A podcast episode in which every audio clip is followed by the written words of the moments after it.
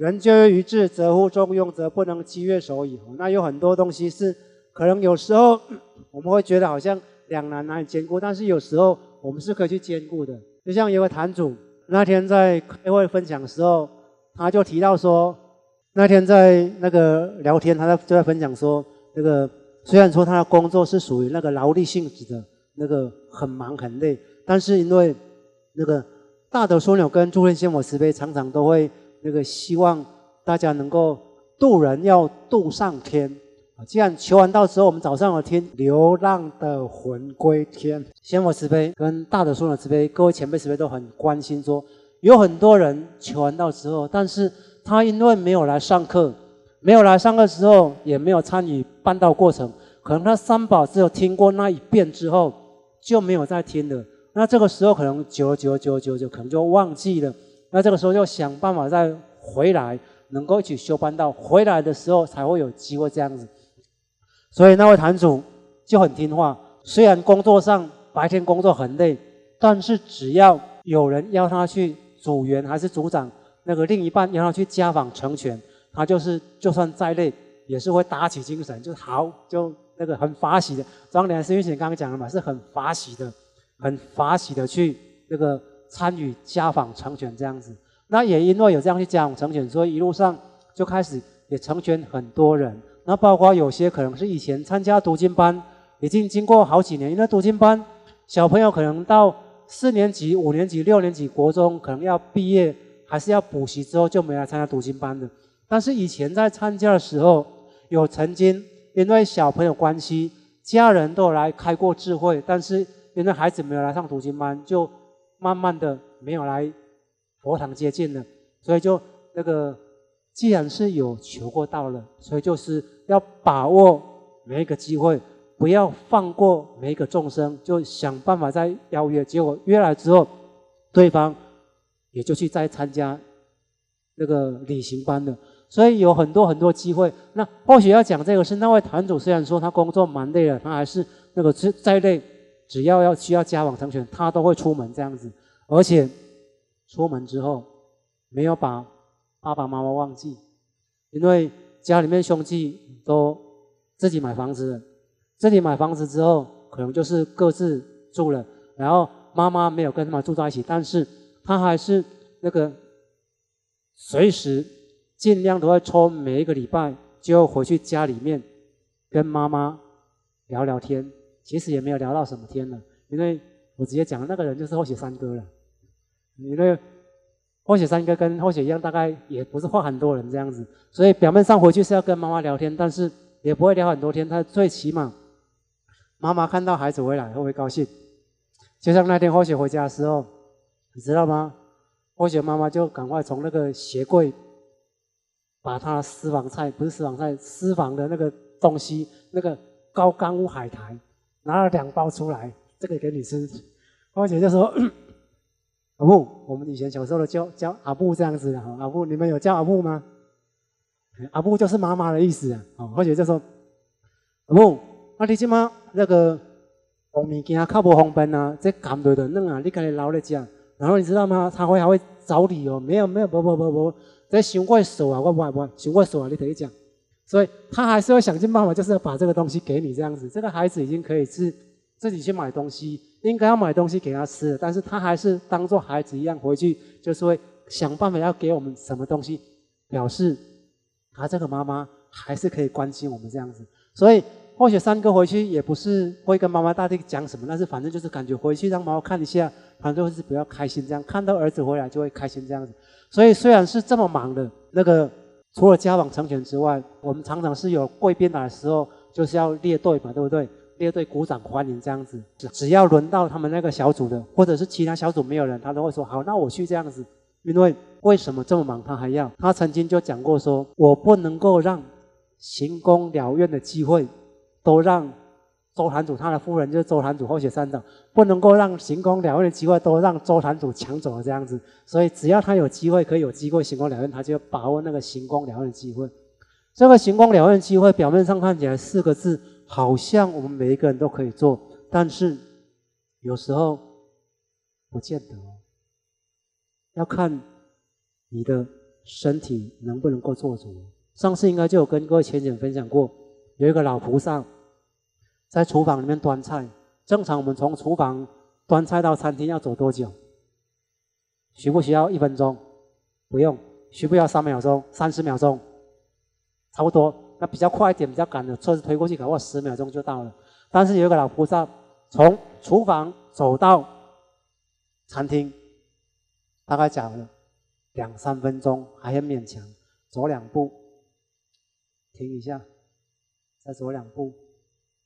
再停一下，领导看到之后就发现，知道这个老菩萨脚应该是脚腿比较不方便的，然后就问他说：“你卡都不松快啊？你休困些，休困些。”然后那个老菩萨就马上很直觉就回答说：“我都是起码开根不方便了，我现在腿脚已经不方便了，我如果再不把握现在可以勉强走的时候来服务来了愿，等到我完全不能走的时候。”谁要帮我做这样子？所以就是虽然是很勉强的，他还是要把握那个机会，能够做这样子。所以表面上行功了愿，好像我现在很年轻了，我可以做，可以做，可以做。但是什么时候不能做，很难讲。所以或许三哥就是秉持说，那既然修办到最后就是要回到李天去，回到李天去的往回推的过程，一定就是要普度众生，要做很多很多应该做的事情，跟。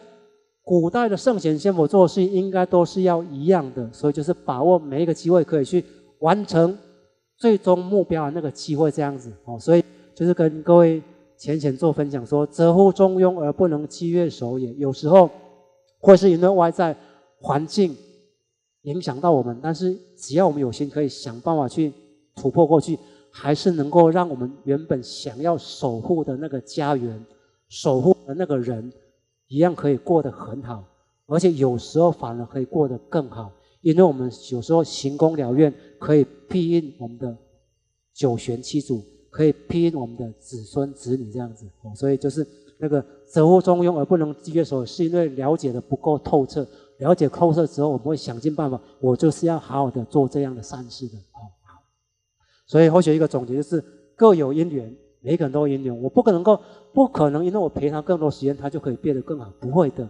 只要他有的就是有，只要我默默的关心他，适时的该关心的时候我就关心，但是我不用把所有时间都投注在我的孩子看着他写功课，不用把所有时间都投注在我的什么人身上了，不用的。我可以用更多时间关心的之余，可以去让旁抽空去做一些能够。回向给他功德的事情，那所以就是能够功德回向。我们一起念一遍好不好？信念要坚持，更要选好方向，就是信念。早上无两是所会跟我们谈到的，就是要能够坚持那个方向，坚持的哦，对的方向坚持。就像郑领导慈悲曾经讲过说，方向对了就不怕路远，方向对了，只要我坚持走，就一定有一天能够走到了。但是方向对了，如果没有走，方向对了还是走不到。所以或许觉得是。方向对了，只要肯走，不怕慢，只怕站。只要能够坚持，一定能够到达最终那个目标的。那既然说有方向，那到底我们在修办人生当中可以依循哪些方向？圣人曾经给我们提过一个大方向，在《中庸》里面就讲说：天命之谓性，率性之谓道，修道之谓教。上天给我们的本性，上天给我们就有那个良心本性。那率性，主要这个率性不是率性而为，不是只要我什么我喜欢有什么的我有什么不可以，而是那个依照率依循依循着上天给我们这个良心本性，这个良心本性延伸开来就是仁义礼智信这些去处理事情。当我们在生活当中，那个上天都给我们的良心本性，他说人有恻隐之心，人有是非之心，人有羞恶之心。这些人本身小时候就有了，但是因为慢慢的生活过程当中，可能慢慢的失去了，慢慢的远离了。那上天要我们只是找回这些本性，那依循这些就是修道之谓这样来修办道。世上没有什么特别的，大方向就是回到理天，那小细节就是修道之谓这样，就是让自己在回到率着依循着良心本性、仁义礼智信，合不合乎？仁慈的本心合不合乎道义，合不合乎信用？依照这些去做判断，那这些跟刚才讲的可能表面上看起来是五个字，但是落到生活当中，可能就是要看我们个人的平常遇到事情的时候，怎么样去做选择，那就是要率性。所以这个这样的佛性是每个人都有的。佛性本无南北，这个是六祖坛经里面讲讲的。六祖慧能大师去找五祖要拜师的时候，五祖就问他说：“汝是什么地方的人？”他就说：“我是岭南人哦。”汝就是你，汝是岭南人，又是葛辽，葛辽就是有一点类似说偏乡的比较的落后的啊落后的民族，又是葛辽，若为堪作佛这样的地方的人，又是这样的身份，怎么能够做佛？然后六祖就回答他很有智慧，就跟他讲说：“人呢？”虽然有住在南边，也有住在北边的，但是佛性是南边的人也有佛性，北边的人也有佛性，台湾人有佛性，中国大陆人有佛性，美国人有佛性，东南亚人有佛性，只要是人就有佛性的哦。葛辽生与和尚身不同，但佛性有何差别？不同身份人也同样都是有佛性的哦。所以佛性本无南北，性都是一样的。只要是人，就有这个机会能够修观道。只要自己愿意，就可以这样。所以在道场里面，我们可能会有很多行政工作，可能有些人是负责的，甚至可能有些人是站在台面上在讲课的，站在台面上主持的。有些人可能是在幕后默默的在排椅子的。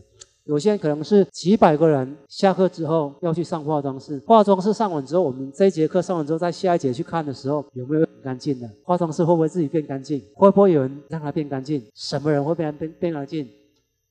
打扫的辅佐前贤马随马坛主、周延统周坛主，还有他们的两个孩子怡君跟俊彦，还有很多很多的年轻的，还有很多很多的老菩萨一样，很多很多前贤。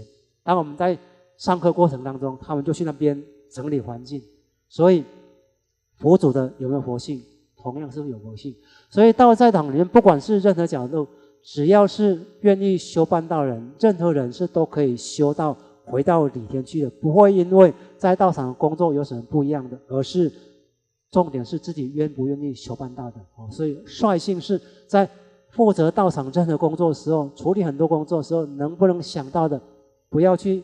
有我执，执着说我一定要做什么事情，不要去有我相，不要去说啊，我做这件事情别人会不会讲我什么？不用，反正我是为了众生，为了道，不要去有众生相，不要去比较说他为什么这样，我为什么这样，不用比较，反正我做我的，我就是要个人成就，公修功德，婆修婆德，他做他的可以成仙做佛，我做我的，我是为了众生，我也是成仙做佛的，不要有受者相，人生会有遇到很多很多各种状况。不要被那些去影响到，反正就算我是很健康的，我是不太健康的，我是生命很长寿的，我的生命是比较短暂的，没关系，生命不在长短，重点是我有认真修办到了，所以不要受这些外在的这些事项去影响到了，而是重点是了解我们都有这个佛性的，那我就是要回到里天去的，所以修半道过程当中就是率性。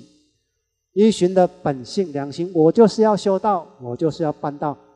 外在环境怎么样，有没有关系？没关系。好，好。那我们再来往下看。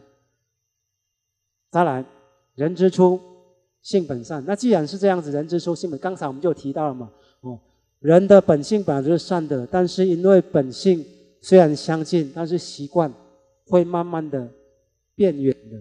习惯因为生活当中的从小到大接触很多不一样。可能就是会慢慢改变的。那个常常那个会人讲说要胎教，还没出生的时候就开始会习惯，会去影响这个孩子。所以在孩子这个在娘胎里面就开始要提醒妈妈要读经典，让圣贤好的道理让他听进去，从小就熏陶。然后妈妈你要注意，不能够讲不好听的话。妈妈你要注意，要表现得很温柔。妈妈，你要注意要怎么样，然后周边人要不要注意，也是要注意的。所以在娘胎里面，就是必须要开始在培养那个习性的。那出生之后会不会受影响？还是会受影响。所以因为出生之后，慢慢的各种各种的习惯，各种各种环境洗染之后，慢慢可能就会改变的。哦，所以我们需要就是回复本心率性。刚才庄良师运检就提过了，那个行骗事边先天下路。唯有修道不误人，不是保证我们修半道一定会大富大贵，不是保证我们那个修半道一定会长命百贵，百岁，而是保证我们修半道只要能够率性而为，最终盖棺论定那一刻，一定可以身软如棉，一定可以回到李天，不用再来做轮回转世的。所以行遍世间天下路，唯有修道不人是保证我们可以回李天，而且保证我们只要率性而为，我们一定不会晚上。反省的时候，年老反省的时候有所后悔，因为我已经都是依循我自己本性，依循我良心去做事情了，我是问心无愧的。我们在圣歌里面也有句贤母慈悲提醒我们说，那个无怨无悔也是人生一种美。因为有时候怨的人生，悔的人生，就好像刚才那个女孩子，那个一直纠结纠结纠结没放下，是很痛苦的。那如果人生能够率性，这个时候那个。圣人境界了，我们是希望朝圣人境界，可能是还是难免会有一些状况，但是尽量提醒自己率性而为，那就会减少到很多那些后悔跟遗憾的事情哦，所以虽然是人之初性本善，但是我们就是要把习惯上慢慢洗染，再修圆修复回去，哦，回到圆融的境界。好，那方向有了之后，那就是在道场里面互相提醒了，因为有时候那个离开道场时候，可能会慢慢的忘记。这些应该可以为众生做的事情，所以修办道大概就是会一个比较大的期许。为什么要修办道？大概有几个 A、B、C、D，我们一起念一遍好不好？来，第一个 A，改变命运；第二个 B，身软如棉；第三个 C，超生了死；第四个 D，创造二点一倍的人生价值。第一个谈改变命运，希不希望改变命运？希不希望？希望改变命运，但是或许不是很喜欢强调修半调可以改变命运，因为有时候命格里面就是这个样子。如果我们都跟人讲讲说修半道可以让你改变命运，当然能够改变命运，是我们希望大家环境都可以过得更好。但是有时候，难道命运很好的人就不用修半道吗？就像刚才那个或许跟八十八区陈年志才聊天的时候，因为他我们这个大理石啊，还有楼下贵宾室大理石都是他负责处理的。他的功夫真的是很厉害，所以很多包括其他大陆来的专门在做营造的那个师傅老板看到时候都赞叹：哇，这个太厉害了！所以因为他功夫太好了，很多人都希望他能够帮忙做，包括远在花莲的也要，就是要等你等他去帮他做这样子。那或许跟他俩说：哦，这样子哦，这么远还跑去做，一共对啊，做了多久？很久很久很久了。那业主是谁？他说那一个人很有钱，做食品业的。大概身价大概几十个亿，我不知道了。反正光做那一间房子就花了好多好多钱，上千万。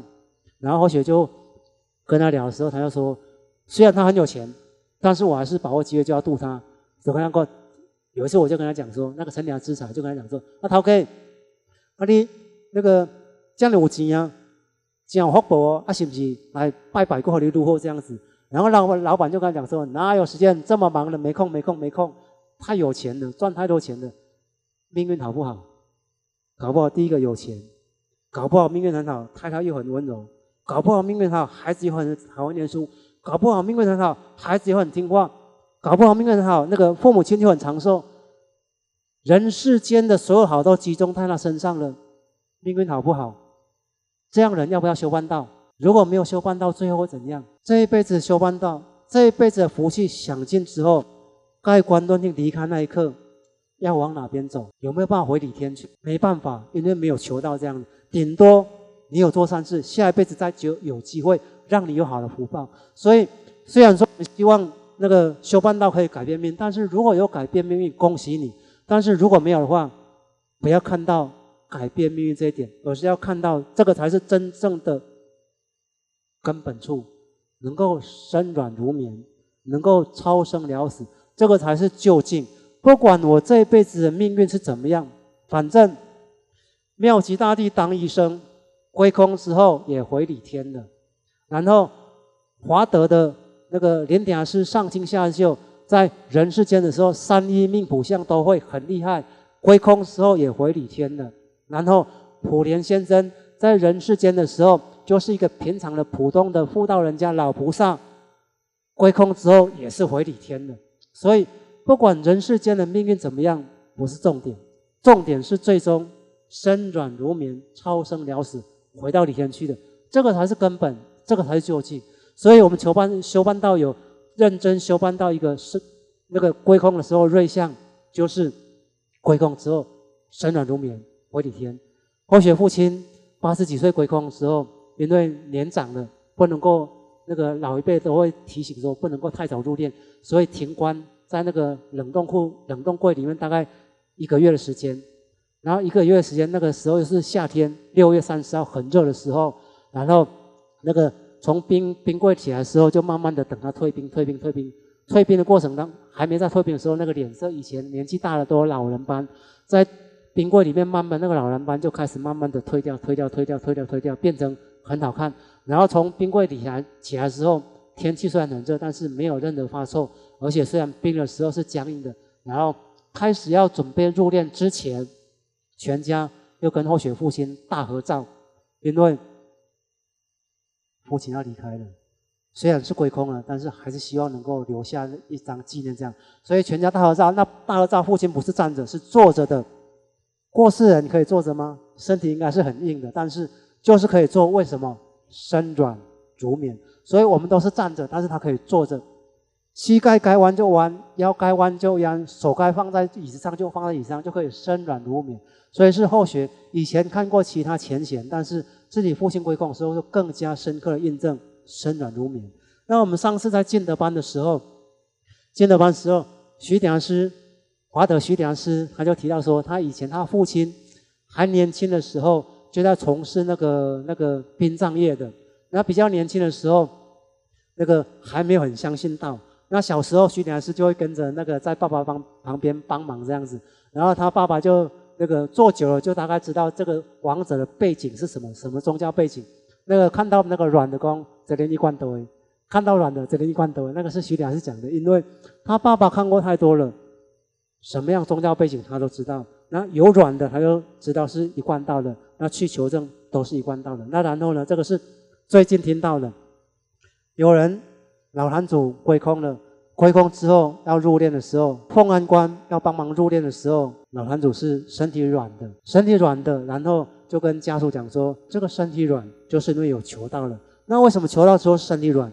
因为灵性要离开的时候不会紧张，是从正门出去的，是仙佛带出去的，是很安详的，是不会紧张的，是放松的，所以身体很软。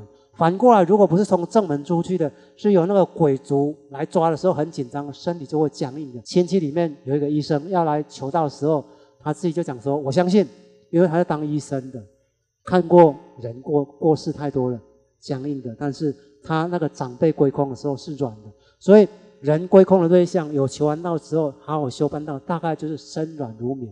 但是有时候遇到没有身软如绵的时候，虽然是修，但是有时候人。心里面会有挂碍，临时的感觉啊，我那个孩子啊，我那个什么事情还没有处理好，这个时候有挂碍的时候会紧张，这个时候会僵硬，这个时候那个要有经验。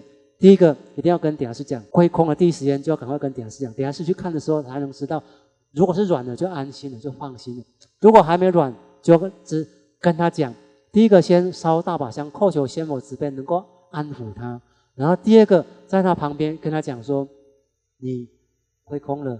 那就算有什么事情放不下没关系，那个人世间的事情归空之后，你就不要操心这么多了。你已经求到了，在人世间的时候也跟着，你还是很认真修办到了。这个时候你应该安心的跟着仙母回去，在旁边一直跟他讲，一直跟他讲，一直跟他讲。如果真的还没有什么，还没有什么改变的时候，赶快问周边的家人们，问看看他是不是有什么心里面挂碍的。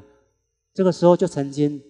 有点事就说，曾经就问过，问到他旁边的，问他太太，他太太就说：“哎呦，那个时候好像是问到他太太，还是问到谁？就说他那个时候跟他讲过，说他求道的时候，功德费是银宝师帮他出的，他就是很挂心。功德费是每个人的买命财，是每个人很重要的。我的功德费当初因为不了解，银宝师帮我出，我竟然没有还他。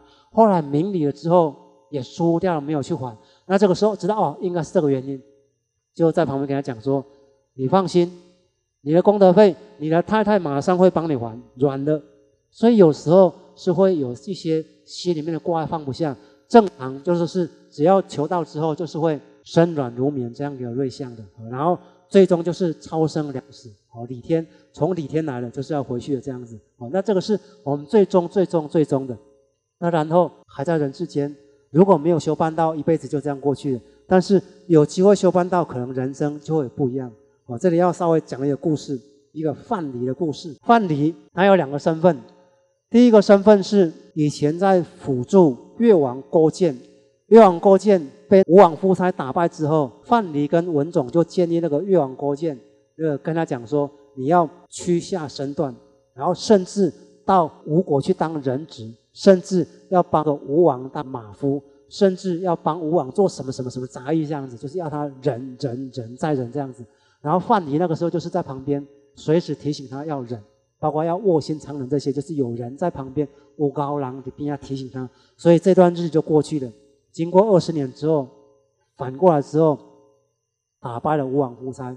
打败吴王夫差之后，一个人能够辅助一个国国王从没有复兴起来，是功劳很大。这个时候应该要共享荣华富贵了。这个时候范蠡就跟文种讲说：“我们的国王看他的面相就知道，他是可以同甘苦，但是不可以同享福的。”所以就提醒他说：“我要离开了，你要不要离开？”然后那个文种就说：“应该不会吧，就不离开。”然后范蠡就自己离开了。当打下江山那一同样那一年，范蠡就离开了。那离开之后，一个很认真的人，态度好人，到任何地方都能够继续成功。所以到了山东齐国的海边去经商，经营得法，变得很有钱。齐国国王又要来请他去当宰相，他想说：“我不要再跟这个过政治有挂钩了，就挂相离开了。”所以第一个就是那个一聚一散离开了那个越王勾践。第二个放下荣华富贵，离开齐国，再来三聚三散，就是那个到定陶那个地方去，又成功了。成功了之后，那个第二个儿子在楚国犯罪，杀人了，要被判死刑了。要判死刑的时候，这个时候他也是很明事理的，然后就就想说，虽然说判死刑了，但是想办法还能够。把他的儿子救起来，因为他太太一直一直在在旁边说，希望能够救回来。他说：“好吧，那我们就想办法去救我的儿子，把所有家财全部散尽三散，换了一牛车的黄金，跟他的小儿子讲说，你就带着这个黄金到楚国去找庄生，跟庄良是运钱同姓的那个庄生。找到庄生之后，你交给他黄金之后，你就离开，不能够留在楚国。然后那个交代的过程当中。”他的大儿子听到之后就说：“爸，这么重要事情应该要由我去。”然后那个爸爸就说：“不可以，不能够你去，一定要你的小儿、你的小弟去才能够成。”那个大就说：“为什么？本来所有的事情都应该要长子要负责的，难道我做错什么事情？难道你看不起我？”这个时候就开始要哭啊，要闹啊，怎么样？他妈妈在旁边不了解范蠡，不了解陶朱公心内心里面想的。就在那边吵，结果妈妈吵的时候没办法，好吧？那既然你说一定要让大儿子去，那就让大儿子去。但是结果你就要自己负责了，然后就让大儿子去了。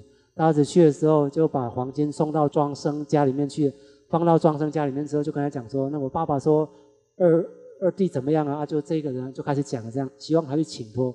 那那个庄生本身为什么讲话会能有说服力？因为一路上都是很清廉的，所以他在皇上那边讲话是有力道的。这个时候他说：“好，我帮你收下来。但是完成之后，这个黄金我是会还给你的，但是没有马上还给他，开始要去运作了。然后就去跟皇帝讲了，那个昨天夜观天象，出现的不太好的星象，这表示国家会有厄运。皇上就很紧张了，怎么办？唯一解决的方法，大赦天下。”用大赦天下，不要有杀戮的事情，让上天能够帮我们波及转化这样子。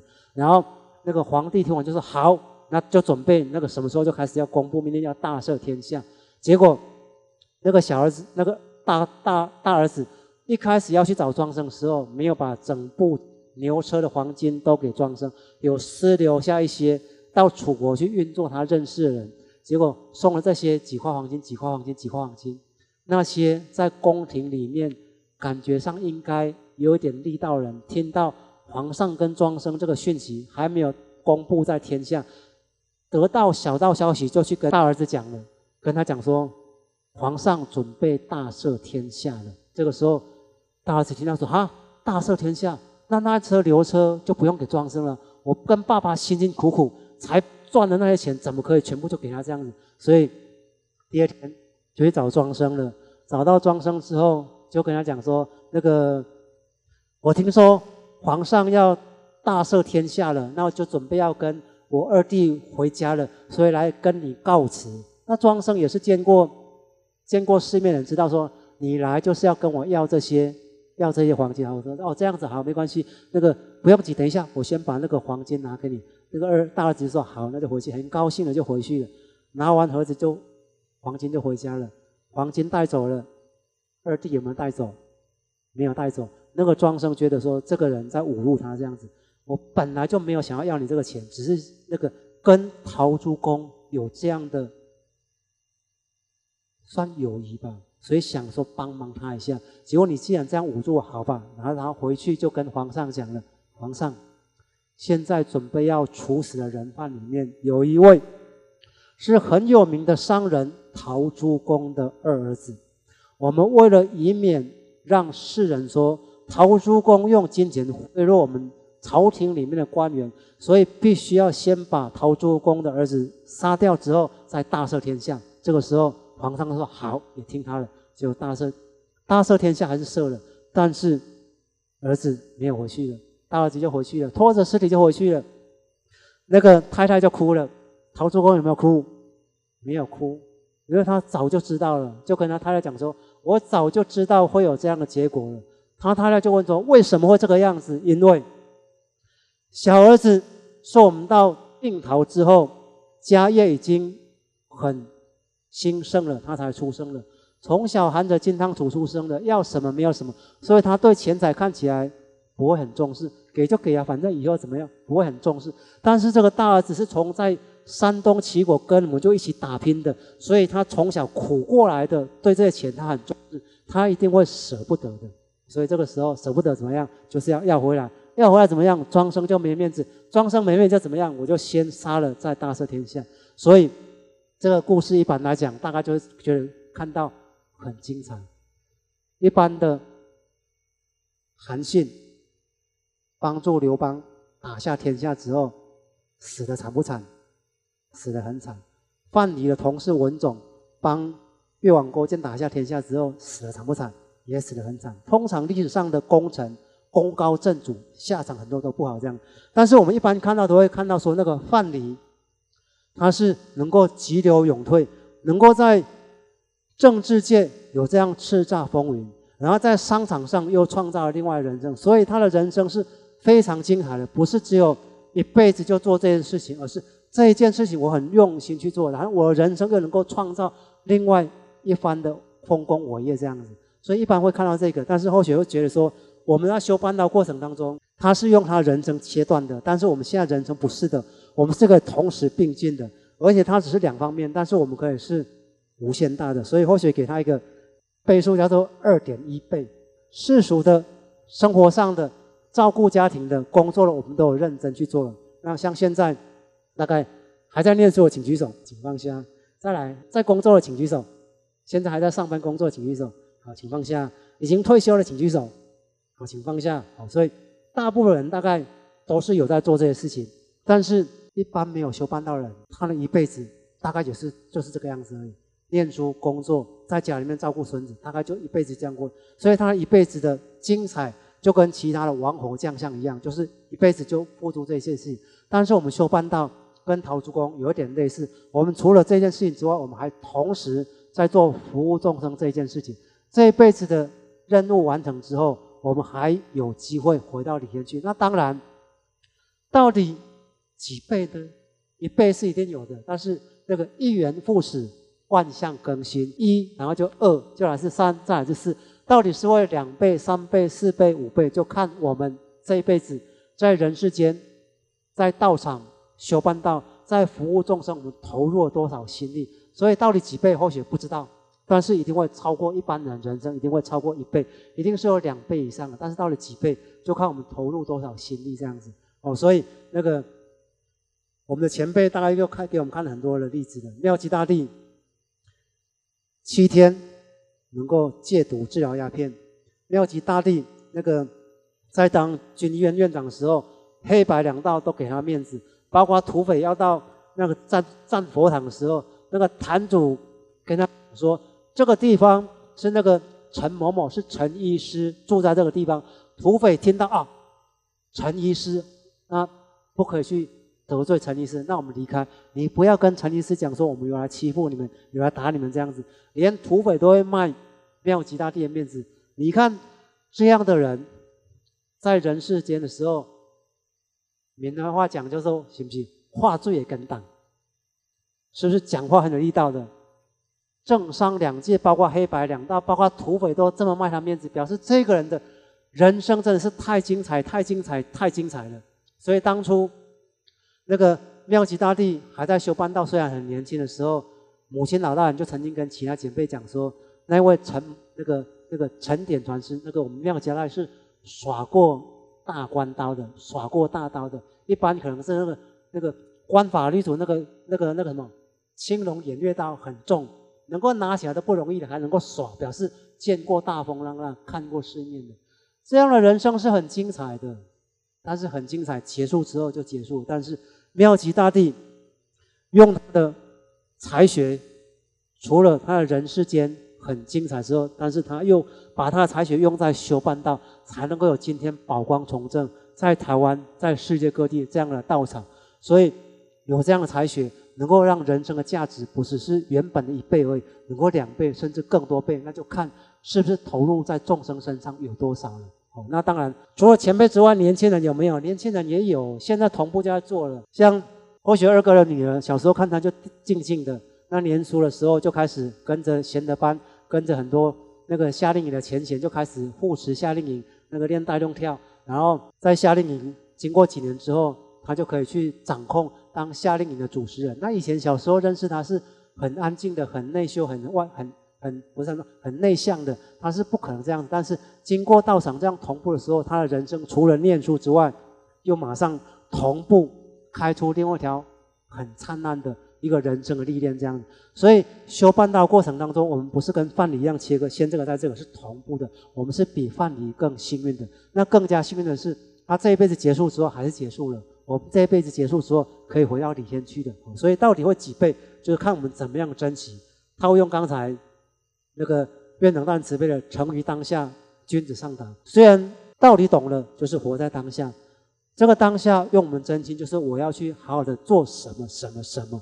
那提醒自己，是不是让自己能够往上，是不是能够上达的？成于当下，君子上达。